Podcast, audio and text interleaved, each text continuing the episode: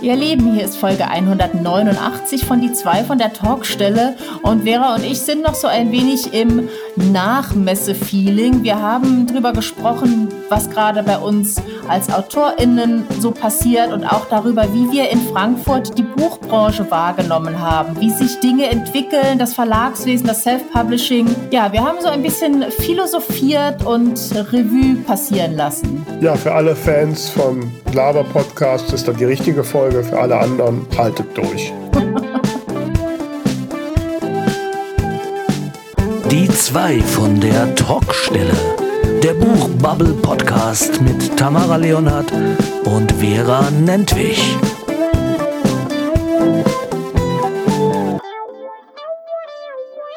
Einen wunderschönen guten Tag, morgen Abend, wann immer ihr uns hört da draußen. Hier sind die zwei von der Talkstelle mit der Folge 189. Mein Name ist Vera Nentwich und äh, ich klinge heute etwas nasal. Ich bin etwas verschnupft, aber auch nur äh, körperlich, nicht äh, seelisch. Äh, und äh, ja, und bevor ich jetzt noch weiter rumhasple, begrüße ich die liebe Tamara Leonard. Hallo Tamara. Hallo. Hast du auch irgendwelche Bazillen, Viren von der Messe mit nach Hause gebracht oder ist es dir erspart geblieben? Ich glaube nicht. Also bis jetzt spüre ich nichts. Ich habe auch einen Corona-Test zur Sicherheit mal gemacht. Der war jetzt negativ. Ich werde auch noch heute oder morgen noch mal einen machen mit etwas Zeitverzögerung. Aber ich bin guter Dinge tatsächlich. Ja, dein Stimmchen klingt ja auch noch glockenhell und engelsgleich wie immer. Ja, N ja. nicht mal heiser geworden in dem ja. ganzen Tumult. Ja, Mann, das ist ja, das ist eine Leistung. Also die ganzen, du warst ja die ganzen Tage da, ich ja nur einen Tag. Hm. Wobei ich war vorher schon erkältet. Insofern ist das jetzt, glaube ich, keine Messe nachwehen und Corona ist es auch nicht, zumindest was dem Test nachzuglauben. Also von daher wird sich das alles legen. Ja. ja. Bist du denn jetzt schon wieder so in den Alltag gekommen? Ich tue mich noch ein bisschen schwer. Ich bin ja am Montag Nachmittag erst nach Hause gekommen, weil wir am Sonntagabend noch auf, äh, abgebaut. Und dann habe ich Montag erstmal ausgeschlafen und war dann erst nachmittags daheim und habe dann auch den ganzen Tag geruht. Seit Dienstag, also seit gestern arbeite ich zwar wieder, aber irgendwie äh, so richtig alltagig fühlt sich's noch nicht an tatsächlich. Mhm. Aber es war halt auch sehr, sehr anstrengend. Also ich habe ja so eine Smartwatch, die dann auch immer so äh, die Bewegung, das Stresslevel, also den Puls und die Menge Schlaf so gegenrechnet und dann so eine, so eine Body Battery in Punkten x von 100 berechnet. Mhm. Und ich meine, ich war noch nie bei 100. Ich weiß auch nicht, ob das erreichbar ist.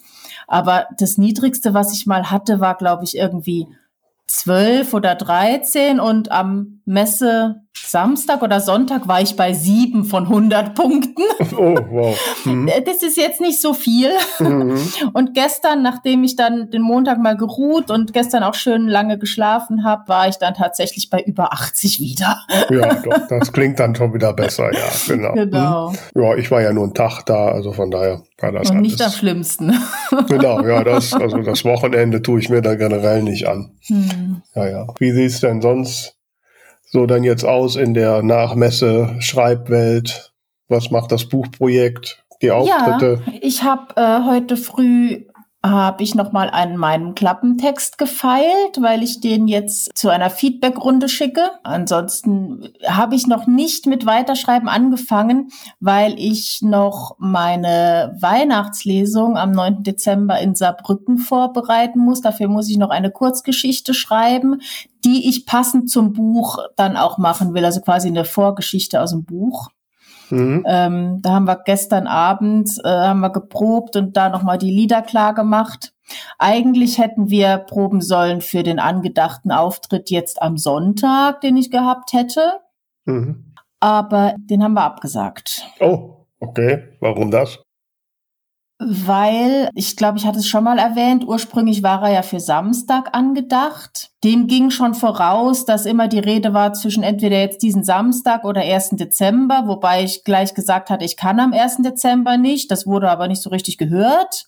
Mhm. Erst auf mehrfaches sich wieder melden, konnten wir dann klar machen, also entweder am 28. oder nicht. Dann habe ich das beworben dann hieß es auf einmal, ja, können wir nicht auch den 29. machen? Den 28. haben wir doppelt gebucht. Mhm. dann habe ich gesagt, ja gut, dann machen wir halt den 29. Soll mir auch recht sein. Um wie viel Uhr denn? Ja, so später Nachmittag, aber ich prüfe das nochmal, dass da nicht auch was ist.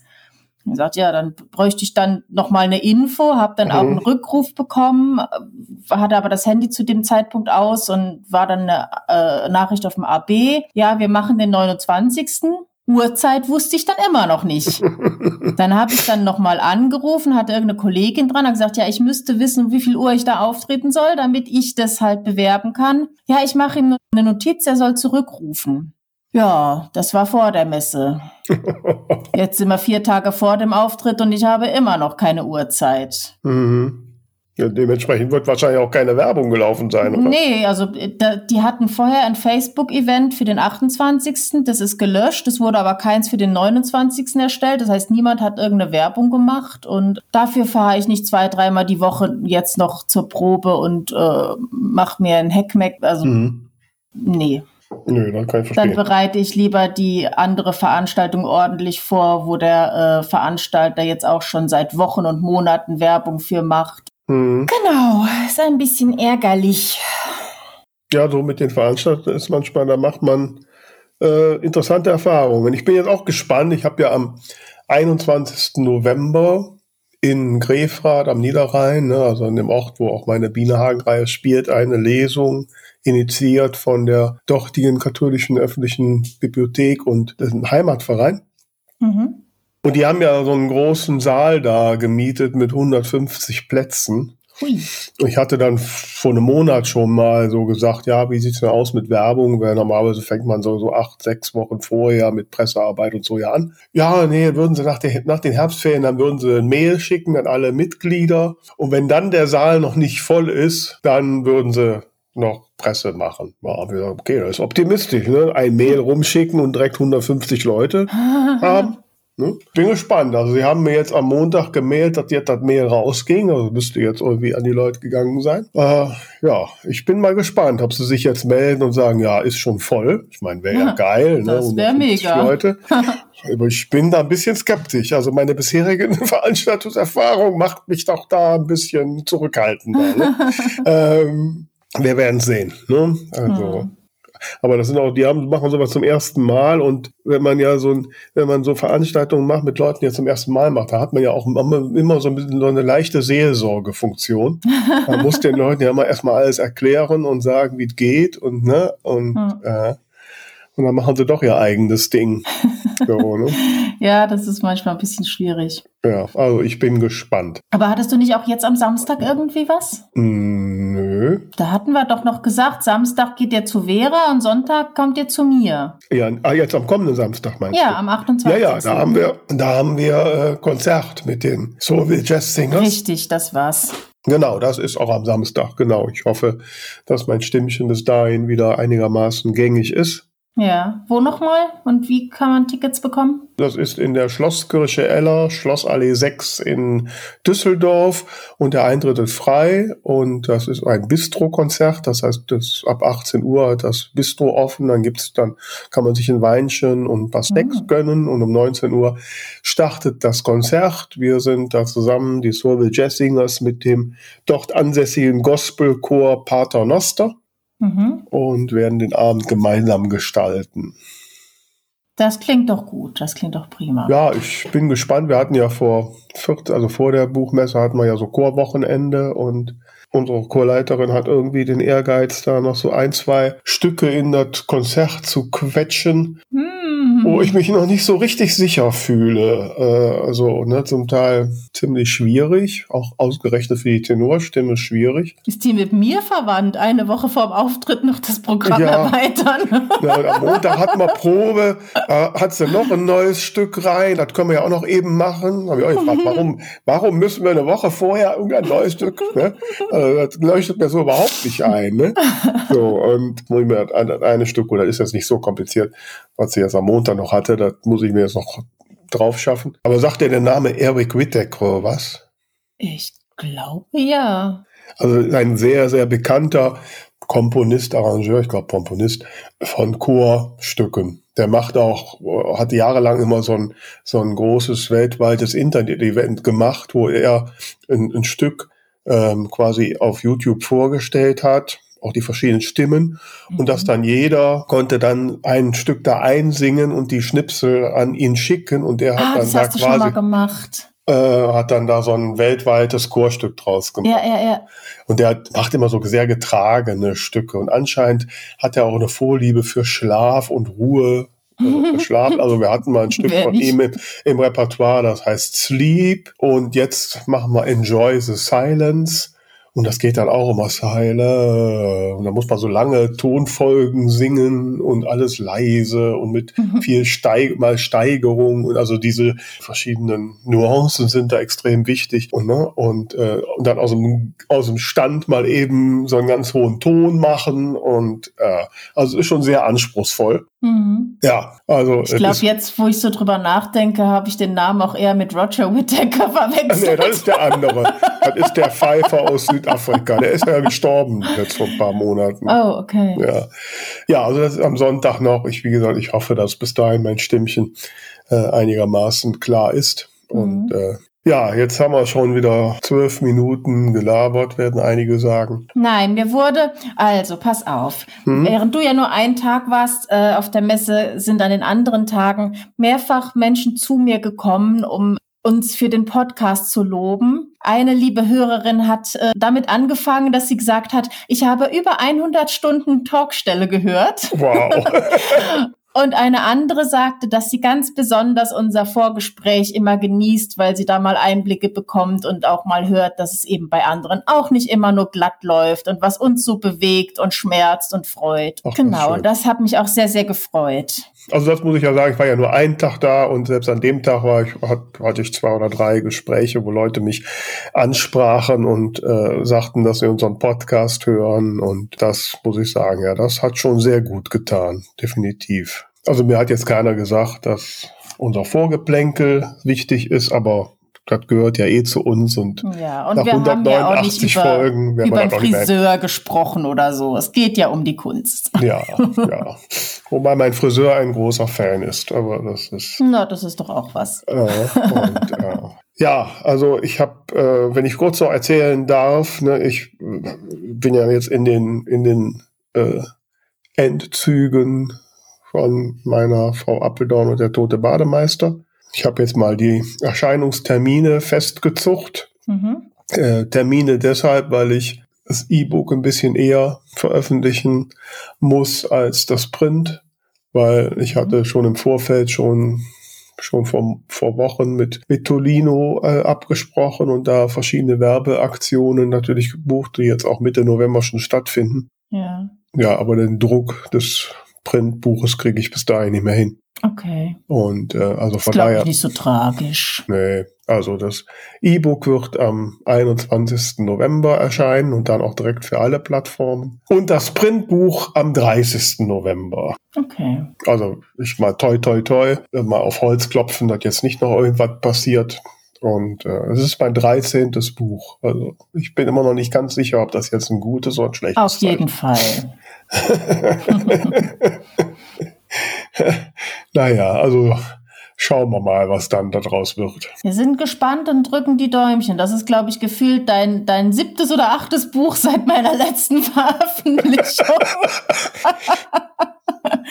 Vera ist dauernd am Veröffentlichen, aber ich, ich habe mich jetzt auf Ende Februar, Anfang März eingeschossen. Ja, Ursprünglich Ursprünglich wollte ich ja zur Book Boyfriend Convention am 17. Februar schon veröffentlicht haben, aber da sich ja inzwischen ähm, herauskristallisiert hat, dass gar kein Romance-Titel wird, sondern ein Drama, ähm, habe ich mir gedacht, dann nehme ich mir lieber die zwei Wochen noch mhm. und will aber auf jeden Fall zur LBM halt fertig sein.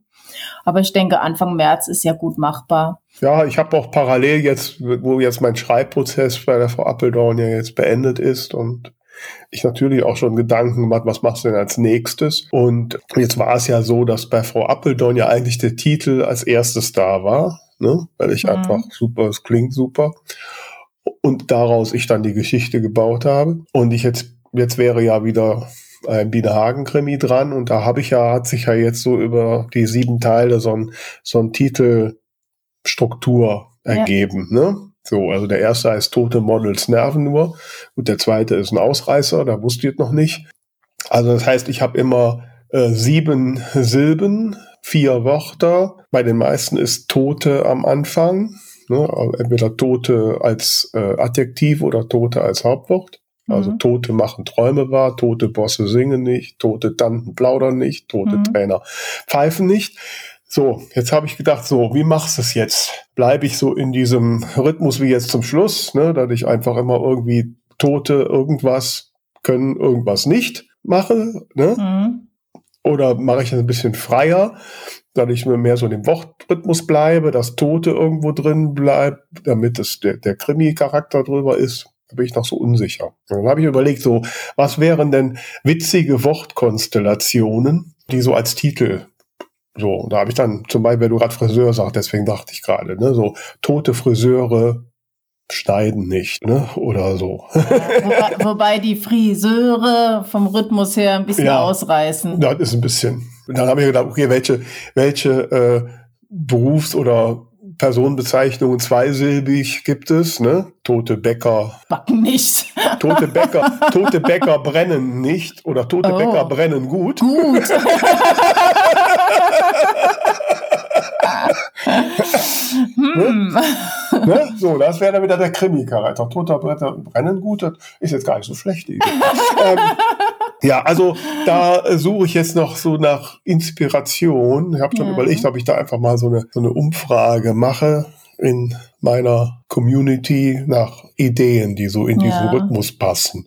Auch das doch mal. mal so eine Rückmeldung, wie weit ich soll ich wirklich immer an Tote bleiben oder ne, muss immer Tote am Anfang stehen? Muss es immer nicht am Ende sein oder eben nicht? Oder muss irgendwo das Tote vorkommen? Ne? Man könnte ja. ja auch sagen, bunte Tote, was können denn bunte Tote also ich, machen? ich könnte mir jetzt auch vorstellen, dass du statt Tote zum Beispiel auch irgendwie sterben. Also keine Ahnung, böse Lehrer sterben gern oder so. Also, ja. also könnte ich mir auch vorstellen, das ist derselbe Rhythmus und ob jetzt tot oder sterben, ist ja auch wurscht. Ja, genau. Also das wäre auch so, ne? Bleibe ich so mit dem, also bleibe ich da noch enger dran, dass ich wirklich auch immer Tote oder mache ich es ein bisschen öffner, dass nur so die Silben, die Wortanzahl und die Silbenfolge, der Silbenrhythmus gleich bleibt. Ja, also wenn es ihr jetzt gehört habt da draußen, gebt mal euer Feedback, was ihr so denkt. Wie, wie, wie eng sollte ich da bleiben? Äh, und wenn ihr geniale Wortideen habt, schickt sie mal. Vielleicht, wenn sie mich packt, dann mache ich da einen Krimi draus. Also sagt mit dem Bäcker, tote Bäcker brennen gut, finde ich echt schon. Hat was. Passt das für einen Cozy Crime oder ist das zu gruselig für einen Cozy Crime? Man muss ja auch mal aufpassen. Das ist schon ein bisschen ne? Thriller-mäßig. Ne? Ja, ne? Ja. Da muss man ja auch aufpassen. Es muss immer noch einen gewissen Witz haben, damit es ja, ja. leichter wirkt. Ne? Mhm. Also, damit beschäftige mich gerade, damit ich, wenn ich mir wie jedes Jahr oder am Ende jedes Jahres vornehme, bis im nächsten Jahr besser zu machen und mal rechtzeitig fertig zu werden. was ich ja bis jetzt, wie du weißt, noch nie geschafft habe. ne? Und ja, ich bin mal gespannt, wie es mit meiner Planung äh, dieses Mal aussieht. Ich habe mir ja auch immer vorgenommen, rechtzeitig fertig zu sein, aber diesmal habe ich echt schon so früh mit Dingen angefangen. Ich bin, ich weiß gar nicht, was habt ihr mit Tamara gemacht? Ja, aber wobei, ich meine, die Zeitspannen, die du planst für so ein Buch, in der Zeit habe ich ja zwei. In einem halben Jahr. Also reine Schreibzeit, ja. Nee, Schreibzeit plus veröffentlichen plus alles drum und dran. Ja, okay, gut. Dann ja, ein halbes Jahr. Dann, dann bist du ja langsam auf dem Level, ja. Hm. Das kam mir länger vor irgendwie. Nee, ich habe ja erst angefangen. Okay. Also, ähm, was ich, um dann jetzt mal so langsam die Kurve zu dem kriegen, was wir eigentlich drüber reden wollten, weil ich jetzt auch die Gespräche, wo wir mit anderen über unseren Podcast reden und so. Ähm, und ich hatte ja das Vergnügen, auch letzte Woche zu Gast in einem anderen Podcast zu sein, aber die Ausstrahlung ist erst im Dezember, da komme ich dann nochmal drauf zu, dass ich dann merke manchmal, dass wir doch in unserer ganz eigenen Bubble sind. Also Definiere die ist, wir. Also du und ich. Ach so. De definiere die Bubble. ja, es ist mir auch auf der Messe aufgefallen, dass so viele äh, Autorennamen, auch Stände von Menschen sind, die zwar irgendwie im Self-Publishing-Umfeld sind oder vielleicht sogar Self-Publisher sind, aber den ich noch nie gehört habe. Ne? Ja, ich, das bleibt nicht aus. Man kann ja nicht alle kennen. Ja, aber äh, ich habe jetzt Podcaster kennengelernt, wo, wo ein, eine der, der Hosts äh, sagt von sich selbst, ist die erfolgreichste Science-Fiction-Autorin. Mhm. Und ich habe den Namen noch nie gehört. Liest du denn Science Fiction? Nö, aber. Na guck. ich habe immer, ich hab immer so gedacht, ich wäre so verankert und würde vieles mitkriegen. Und ich meine, wir haben ja jetzt mindestens, ich habe jetzt nicht durchgezählt, aber mal so geschätzt 100, 120 Gäste in unseren Sendungen schon gehabt. Ne? Also alles Menschen, mit denen wir geredet haben, was ja schon eine große Menge ist, finde ich. Und, mhm. ähm, und trotzdem habe ich gedacht, okay, ich bin irgendwie sehr, ja, doch, in, auch immer habe ich so das Gefühl gehabt, das ist so eine, ein relativ enger Kreis. Ja. Mich so überrascht vor. jetzt deine Überraschung ein wenig, weil jährlich erscheinen 70.000 neue Bücher. Willst du die Leute alle kennen?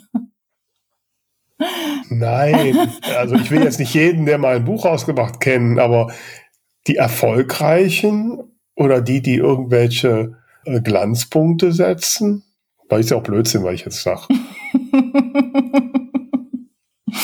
ist ein persönliches, ich, ich subjektives weiß, Empfinden. Ja, ich, ich weiß ein Stück weit, was du meinst, weil das, ich hatte auch so Gespräche, wo dann irgendwer gesagt hat, äh, ach guck mal, da geht der und der, wo ich dann irgendwie antworten musste, okay, bin ich jetzt einfach unfassbar ungebildet oder warum habe ich keine Ahnung, wer das sein soll? Aber umgekehrt ist es ja auch so, dass man dann mal Leute kennt, wo man weiß, die leben sehr gut davon und davon haben andere noch nie gehört. Also ich glaube, dazu ist dann doch ähm, der Markt einfach zu vielseitig. Ja, anscheinend. Vielleicht hat, war immer mein Anspruch zu groß. Aber ich, ich hatte es dir ja auch schon im Vorfeld gesagt. Es war jetzt für mich irgendwie aus mehrerer Hinsicht der eine Tag da in Frankfurt hat mich nachdenklich gemacht. So, also zum einen bin ich ja nun mal, wie du weißt, aus dem aktiven Geschehen jetzt schon länger raus. Und äh, dann war ich auch nur einen Tag da. Ich hatte eigentlich bis auf einen Termin, den wir gemeinsam hatten, keinen Termin und bin eigentlich mehr so da so rumgelaufen. Es ist vielleicht wirklich so meinem eigenen Gefühl. Es war so anders als, also zuletzt vor Corona, da war ich ja noch, noch aktiv im Geschehen drin und jetzt war ich so raus. Aber das verstehe ich jetzt halt auch nicht so ganz, weil du hast einen äh, Schreibpodcast, du veröffentlichst regelmäßig Bücher, du bist Regio-Schwester bei den mörderischen Schwestern, du bist in zwei Verbänden drin, du bist doch nicht aus dem aktiven Geschehen raus. Es fühlt sich für mich aber so an. Und ich meine, also du weißt du selbst, du bist ja jetzt Vorsitzende im Self-Publisher-Verband sein das ist schon ein ganz anderes Level. Ne? Da wird man angefragt, da du saßt wahrscheinlich auf hunderten Podien während der Messe und, und solche Sachen. Ja, ähm, tatsächlich in Frankfurt, jetzt verglichen mit, mit Leipzig, weil ich ja wirklich einige Panels moderiert habe, wo wir gelesen haben und so.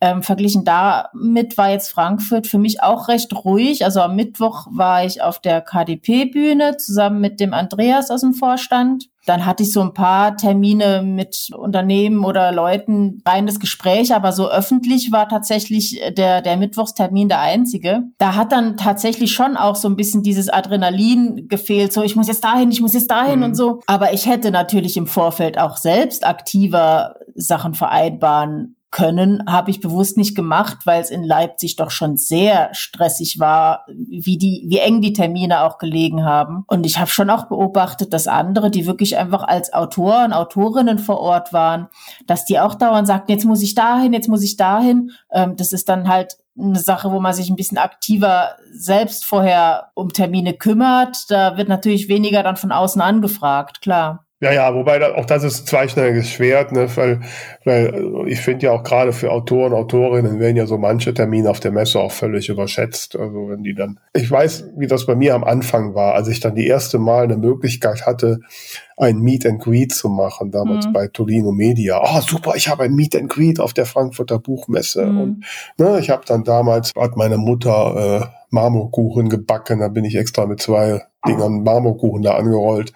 Und habe ich dann auf den Gängen Marmorkuchen verteilt. Aber wenn ich das nicht getan hätte, hätte ich da einfach nur so rumgestanden. Mhm. Ne? Und so, und wenn dann gerade so neue Autoren und Autorinnen äh, ankommen, ah, ich habe da ein Meet and Greet und da ein Meet and Greet, dann denke ich mal, ja schön, das freut, freut mich, wenn es euch dich freut, ne? Aber naja, so richtig werde ich da heute auch keinen Wert mehr drüber legen, drauflegen. Mhm. Ne? Also solange ich keine Schlangen habe wie andere. Äh, ja, ich würde mich jetzt auch für keins mehr ähm, bewerben oder keins, keinen Slot mehr irgendwie buchen, solange ich nicht weiß, dass da wirklich nicht nur alle, was weiß ich, alle 20 Minuten mal jemand stehen bleibt und guckt, was macht denn die mhm. da. Und das war halt, wie gesagt, äh, aus der Zeit, jetzt ist ja schon ein paar Jahre her, dass ich da aktiv drin war, da war es halt so, dass ganz viele Anfragen kamen und in Leipzig ja noch darüber hinaus, weil wir ja da auch mit das Programm kuratiert haben. Klar, da hat sie dann eh mehr Sachen. Das war vielleicht auch so ein Eindruck, aber das ist wahrscheinlich total subjektiv und einfach so meinem, meinem persönlichen Werdegang geschuldet,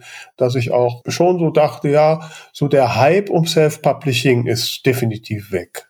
Ne, es ist da, es ist präsent, mhm. äh, ist auch in, in, es reden noch Leute drüber, es ist einfach eine ganz normale Option.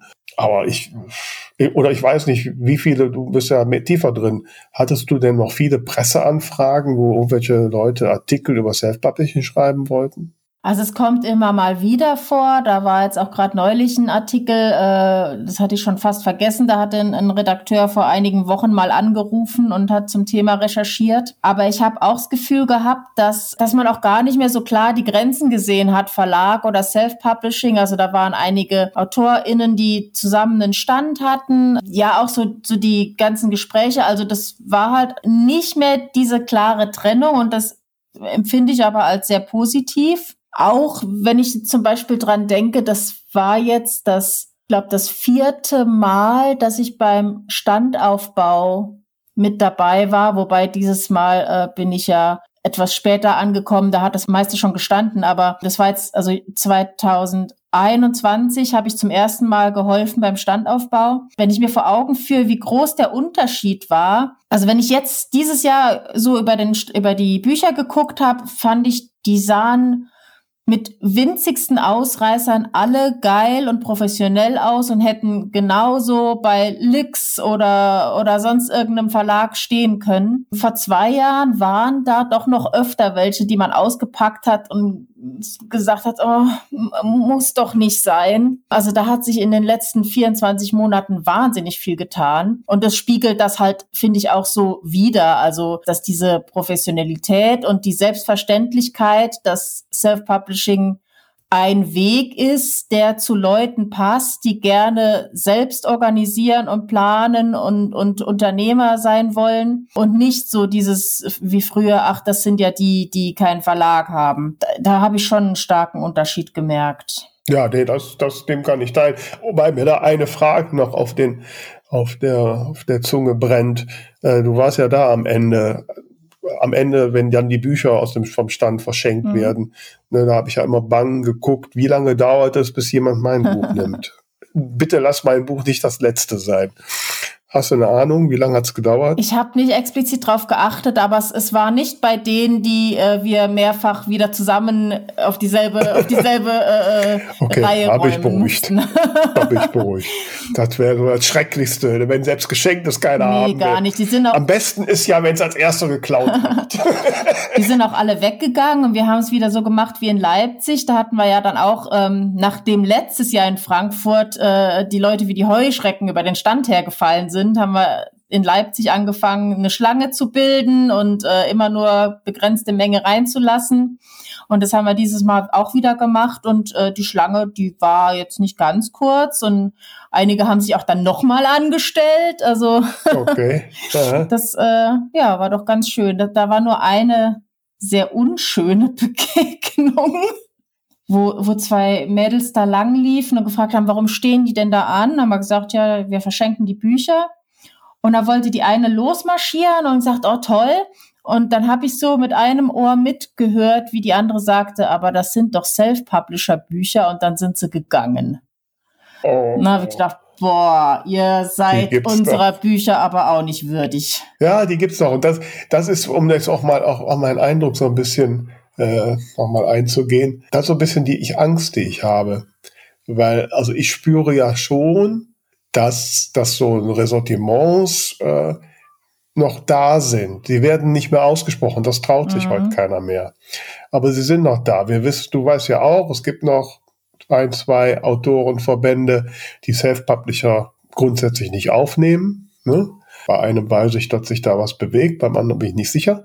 Und, ähm, und, und auch solche, ne, also hast du ja gerade gesagt, in manchen Köpfen gibt es das sicherlich noch. Und ich denke auch, dass es das im, im Buchhandel noch hier und da gibt. Und wenn das jetzt so das Thema jetzt schon so normal ist, das heißt, dann ist es schwierig, diesen Schritt zu machen, da auch noch äh, dran zu kommen, wenn, das, wenn wir so in der Menge untergehen, in der Normalität. Ich frage mich halt, also da, weißt du, das war jetzt eines von zwei Negativerlebnissen während der Messe. Alles andere war positiv. Die Leute waren super interessiert. Die Blogger-Lounge vom Self-Publisher-Verband ist super gefragt unter den BloggerInnen. Du, du wirst Idioten nicht ausrotten können aus der Welt. Hm. Die muss es ja. halt geben. Ich, ich weiß jetzt nicht, ob das jetzt so tragisch ist. Ja, ja. Irgendwann werden sie aus Versehen ein Self-Publishing-Buch lesen, es hinterher merken und äh, überrascht sein. Ja, wie gesagt, ich habe es dir ja auch, auch schon gesagt, es liegt wahrscheinlich auch so also mein, mein persönliches subjektives Empfinden an diesem Messetag war etwas äh, diffizil. So, aber was sind denn, ich meine, du hast ja noch als, als Vorsitzende interessante Gespräche gehört. Ich habe so am Rande gehört, dass du auch mit der Politik im Gespräch warst. Sag doch mal, was, was gab es denn für noch interessante Gespräche? Ja, genau. Da hatte im Vorfeld ein Politiker über die Messe einen Termin bei mir angefragt, weil er sich mal über Self-Publishing schlau machen wollte. Der war auch sehr interessiert zu hören, wie das alles funktioniert und hat sich die Bücher angeschaut das war ein, ein Zehn-Minuten-Termin, also der ist da von einem Stand zum nächsten gelaufen. Aber ich fand es doch interessant, dass der eben sich das auch gezielt anschauen wollte. Wollte dann auch noch ein Selfie machen. ähm, mhm. Also Politiker jetzt äh, in MDB, welcher, also schon welcher aus Berlin. Genau, Bundes genau. Bundestag. Ja, das, das äh, zeigt mir doch, dass wir nicht irgendwie so der kleine Kleckerverein von, neben, von nebenan sind, sondern dass das auch Interesse weckt. Ja, vielleicht auch äh, so ein bisschen, ich will jetzt nicht sagen Prestige, aber zu zeigen, guck, da war ich, ne? Fand ich sehr, sehr positiv. Und Claudia war ja auch da, da hattest du keine Chance mit ihr nee, zu reden. aber äh, ich habe über Instagram gesehen, dass die liebe Lena Falkenhagen mit ihr zusammen war. Und ja, ja, das habe ich auch gesehen, aber ich, ich befürchte mal, dass die liebe Lena Falkenhagen jetzt nicht unbedingt die Flagge des Heft Nee, aber mir ist schon sehr daran gelegen, wenn sie die Flagge der AutorInnen äh, da vor sich her trägt, weil wie man das ist schon so mal ein Schritt hat, weiter. Äh, wurden ja, die ja Fall. explizit von Frau Roth in der Antrittsrede nicht genannt, während alle anderen ähm, ja. Teilnehmenden der Buchbranche genannt wurden. Ja, von daher würde ich sagen, ja. ist erstmal so äh, die, die Situation der Schreibenden wichtig und dann kann man das nochmal weiter aufschlüsseln. Aber so mal so ein Selfie von dir dann im nächsten Jahr mit uns, Claudia. Na, schauen wir mal. Doch, doch, das sähe auch gut aus. Ihr passt auch farblich. ja, was war denn sonst so? Ich meine, du warst die ganze Zeit da. Ich war ja nun mal so ein Tagvisite da. Was waren denn noch so ja, Highlights für dich? Freitagnachmittag wieder auf der Deutschen Literaturkonferenz. Die ist ja immer am Messefreitag. Da kommen VertreterInnen diverser Verbände zusammen, also auch von der übersetzenden Zunft, von der VG Wort und so weiter. Und in dem Kreis wird es im November ein Symposium über KI in Berlin geben. Das ist, denke ich mal, eine ganz spannende Geschichte. Das meiste waren so eins zu eins Gespräche, die jetzt hier in dem Rahmen nicht unbedingt erwähnenswert sind, muss ich sagen. Wobei du das Thema angesprochen hast, was ja, glaube ich, über die ganze Messe wirklich deutlich ja, lebt und das ja. war halt KI. Ne? Und, und ich habe jetzt leider erst im als ich dann auf der Zugfahrt nach Hause gelesen, dass es in Halle 3.1 ja so ein interessantes Projekt gegeben hat, ne? Amazing Books. Nee, ich war zwar gehört? mal in Halle 3.1, aber das... Äh ja, da gab's äh, einen Stand, der hieß Amazing Books, eine Firma, die angeboten hat, dass sie äh, mittels KI äh, auf jeden Leser zugeschnittene Bücher okay. produziert on the fly nach eigenen Angaben mit irgendwie 30, 40 Verlagen ins Gespräch kam und Konzepte mhm. vorgestellt hat. Gut, am Ende kam raus, dass das ein, ein, ein Kunstprojekt war, also okay. eine fiktive Geschichte. Aber die haben damit sehr deutlich gezeigt, dass da anscheinend für solche Muss Sachen ein großes Interesse ja, in der Verlagsbranche ist. Das ist nur eine Frage der Zeit, bis es jemand wirklich macht. Und das ist natürlich beängstigend, wobei das auch wieder ein Schlaglicht auf die Verlagsbranche wirft, muss ich mal so als Self-Publisherin ja. sagen. Ja. Aber ich sag mal so, es steht natürlich zu befürchten, dass irgendwelche Frickels solche Bücher dann auch im Self-Publishing rausgeben. Ich meine, wenn, wenn Amazon jetzt schon sagen muss, wir dürfen nicht mehr als drei Bücher pro Tag hochgeladen werden, das ist ja dann schon ja, ein Zeichen. Ja, das, ne? das passiert ja schon. Aber das ist halt Und, halt generell so eine ja, also Beobachtung, also, äh, die, die ich gemacht habe. Also wenn man sich so die und ich spreche jetzt eher von den großen Verlagen als von den, von den kleineren Indie-Verlagen, die ja wirklich auch sehr liebevoll ihre Bücher rausbringen. Aber wenn ich mir so manche große Stände anschaue, dann sehen die Bücher allein vom, vom Umschlag her schon sehr, sehr ähnlich alle aus. Äh, die Titel auch mhm. sehr äh, generisch und das ist natürlich nachvollziehbar, weil da wird ja viel Geld reingesteckt und da muss das auch funktionieren. Und was funktioniert oder in der Regel weiß man, dass etwas funktioniert, wenn es so schon mal funktioniert hat. Und es gibt ja auch so viele Leute, die gehen hm. in die Buchhandlung und sagen, ich hätte gern sowas wie Harry Potter oder ich hätte gern sowas wie äh, setze irgendeinen erfolgreichen Titel ein. Ähm, hm. Und letzten Endes ja, letzten ja, Endes eigentlich immer dieselbe Geschichte lesen wollen, halt mit neuen Namen und die Figuren sehen ein bisschen anders aus und dann sind sie halt mal in New York und mal sind sie in Los Angeles. Aber unterm Strich ist es immer das Gleiche und, und da wissen die großen Verlage halt, das funktioniert und da geht halt ganz viel Vielfalt verloren und auch ganz viel ja, so dieses Erlebnis, dass jemand mal sagt, das Buch hat mich richtig überrascht, da habe ich lange drüber nachgedacht. Mhm. Und ich glaube, mhm. dass in diesem Bereich und bei LeserInnen, die so ein Erlebnis suchen, unsere menschliche Zukunft liegt. Ja, ja, aber was natürlich jetzt gerade so mein Genre, Cozy Crime, ne, schon dann sehr ins Frage stellt. Ne? Warum? Ne? Ja, und das ist ja jetzt nicht ich behaupte jetzt nicht, dass ich die, die aufrüttelnde Literatur Nee, aber schreibe. du kannst doch, ja. du kannst doch trotzdem überraschende Wendungen einbauen, die nicht sich in jedem Band wiederholen. Nach Schema F. Ja, das ja. hoffe ich, ist auch so. Also, liebe Leserinnen und Leser, die ja vielleicht das eine oder andere von mir gelesen habt, gibt gerne mal Feedback. Aber ich muss ja gestehen, ich habe gerade jetzt am Wochenende so nach neuem Lesematerial gesucht und habe gedacht, komm, versuchst du mal ChatGPT aus, was der dir so sagt. Und war ja immer ein, ein großer Fan der Stephanie Plum-Reihe von Janet Ivanovic. Und dann habe ich halt ChatGPT mal gefragt, ne, was gibt es denn noch so für Bücher in der Richtung? Da hat er mir die Kinsey Melon-Serie von Sue Grafton vorgeschlagen. Die habe ich aber auch schon gelesen. Also ich bin in dieser Richtung unterwegs. Ja, dann habe ich mir jetzt den ersten Fall von äh, V.I. Warschawski mal auf mein hm. Tablet geladen. Ich bin da, muss ich gestehen, auch nicht besser. Ich gehe auch schon mal, wenn ich so Lust habe nach neuem Lesestoff, dann gehe ich ja dann gerne in den in den hiesigen Buchladen und lass mich einfach von mhm. irgendwas anspringen. Aber da sind natürlich dann auch wieder Titel, da, da, sind natürlich jetzt außer meine, die ja Gott sei Dank hier im Buchladen stehen, keine Self-Publishing-Titel bei. Ja. Das ist halt das Problem. Und wenn ich so auf Amazon oder so surfe, ja, da ist es dann doch unübersichtlicher, trotz der andere kauften auch ja, ja. Empfehlungen. Da springt nicht so der, der Rad drüber, als wenn ich okay. da am Regal stehe. Ja, ich meine, das ist ja auch, das passiert ja auch großen AutorInnen, dass, äh, dass die sich irgendwann in so ein Schema reinbegeben. Das ist ja auch völlig nachvollziehbar. Also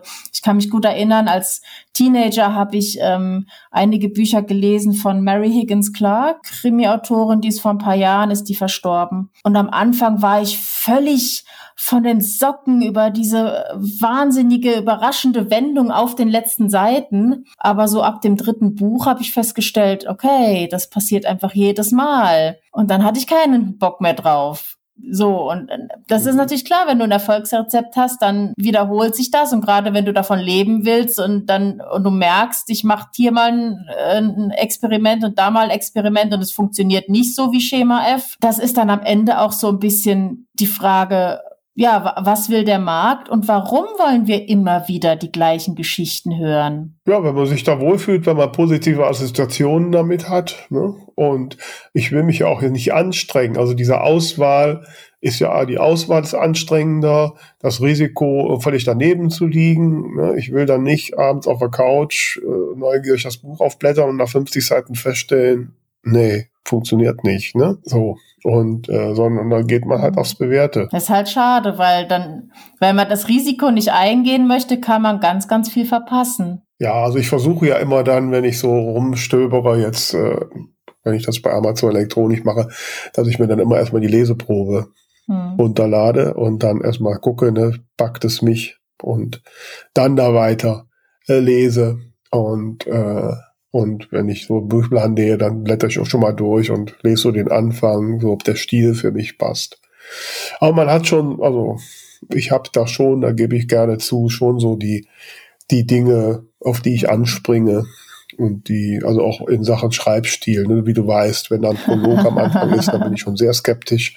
Und äh, solche Sachen, ja, da hat, hat jeder so seine eigene. Und das ist auch eine, eine Beobachtung, die ich auf der Messe gemacht habe. Ich, ich hatte mit mehreren Leuten das Gespräch, dass die gesagt haben, ich schreibe halt nicht Mainstream. Äh, gerade wenn man jetzt Samstag in Halle 3 war und gesehen hat, wie da wirklich die Schlangen vom einen Ende der Halle in die, ans andere Ende gegangen sind, innerhalb von Minuten, nachdem die Tore, äh, nachdem die Tore offen waren, da kann man natürlich schon mal sagen, Mensch, das wäre schon mega geil, wenn man so einen Erfolg hätte. Ja. Aber dann kommt eben wieder der Umkehrschluss, ja, dann musst du halt eben auch aufhören, das zu schreiben, wonach, also in vielen Fällen, ne, will ich jetzt nicht jedem unterstellen, aber dann musst du halt wirklich mehr das schreiben, was der Markt will. Und da habe ich halt einige äh, gesprochen, die gesagt haben, nee, ich, ich, das bin ich halt nicht. Mir ist wichtig, dass ich meine Geschichte erzähle und da muss ich eben den geringeren Erfolg auch in Kauf nehmen. Und ähm, das scheint mir so, ein, so eine Diskrepanz zu sein, die sich immer mehr auch entwickelt, dass halt entweder großer Erfolg mit äh, sehr klar umrissenen Geschichten oder eben so dieses, äh, dieses Ausleben von, von ganz individuellen Geschichten und, und Ideen, ähm, aber dann in Kauf nehmen, dass das halt nischig ist und dass in Nischen sich eben nicht diese Massen an Leuten tummeln. Also ich habe auch festgestellt, die meisten, die in solchen Schlangen standen, waren ja auch eher junge Leute. Das heißt, das ist dann auch schon eine Zielgruppensache. Also ich schreibe zum Beispiel nicht für, für 18, 19, 20-Jährige. Das heißt, ich müsste entweder sagen, ich ändere meine Zielgruppe oder muss mir halt klar sein, so eine Schlangen solche Schlangen wirst du nie äh, generieren und da muss ich dann halt mit klarkommen. Ja, also bei mir wären, wenn die Schlange ist, wären die ja doppelt so lang, weil die alle einen Rollator haben. Ähm, und aber jetzt, ich sag mal so, klar, ich schreibe Cozy Crime, was ja nun wirklich eigentlich ein Massengenre ist. Ne? Also von daher müsste ich jetzt traurig sein, dass ich die Schlangen nicht habe. Aber ist natürlich in diesem Massengenre auch wieder das Thema, dass man da halt schwerer ist. Ich, ich glaube, man muss werden. vielleicht auch unterscheiden zwischen viele Verkaufszahlen haben und so dieses, dieses Fandom-Phänomen generieren. Ja. Das ist also eine genau, ältere genau. Altersgeschichte. Genau. Was man ja gerade, habe ich ja am Freitag Nachmittag noch schon mitbekommen, was man gerade bei diesen ganzen Fantasy-Ständen und so hat. Das ist ja auch alles sehr, sehr äh, genre-typisch mhm. und, ne, und ja, wer es mag. Ich meine, wenn ich das selbst mag und mir das ja, Spaß total. macht, super. Wenn ich mich verbiegen muss, um das zu schreiben, ja, mhm. dann passt es eben nicht. Ne? Also mal gucken, wohin der Zug geht. Also ähm, ich meine, ich bin ja die letzte Zeit eh ein bisschen nachdenklicher, so nach dem Motto, wo geht's jetzt so für mich hin?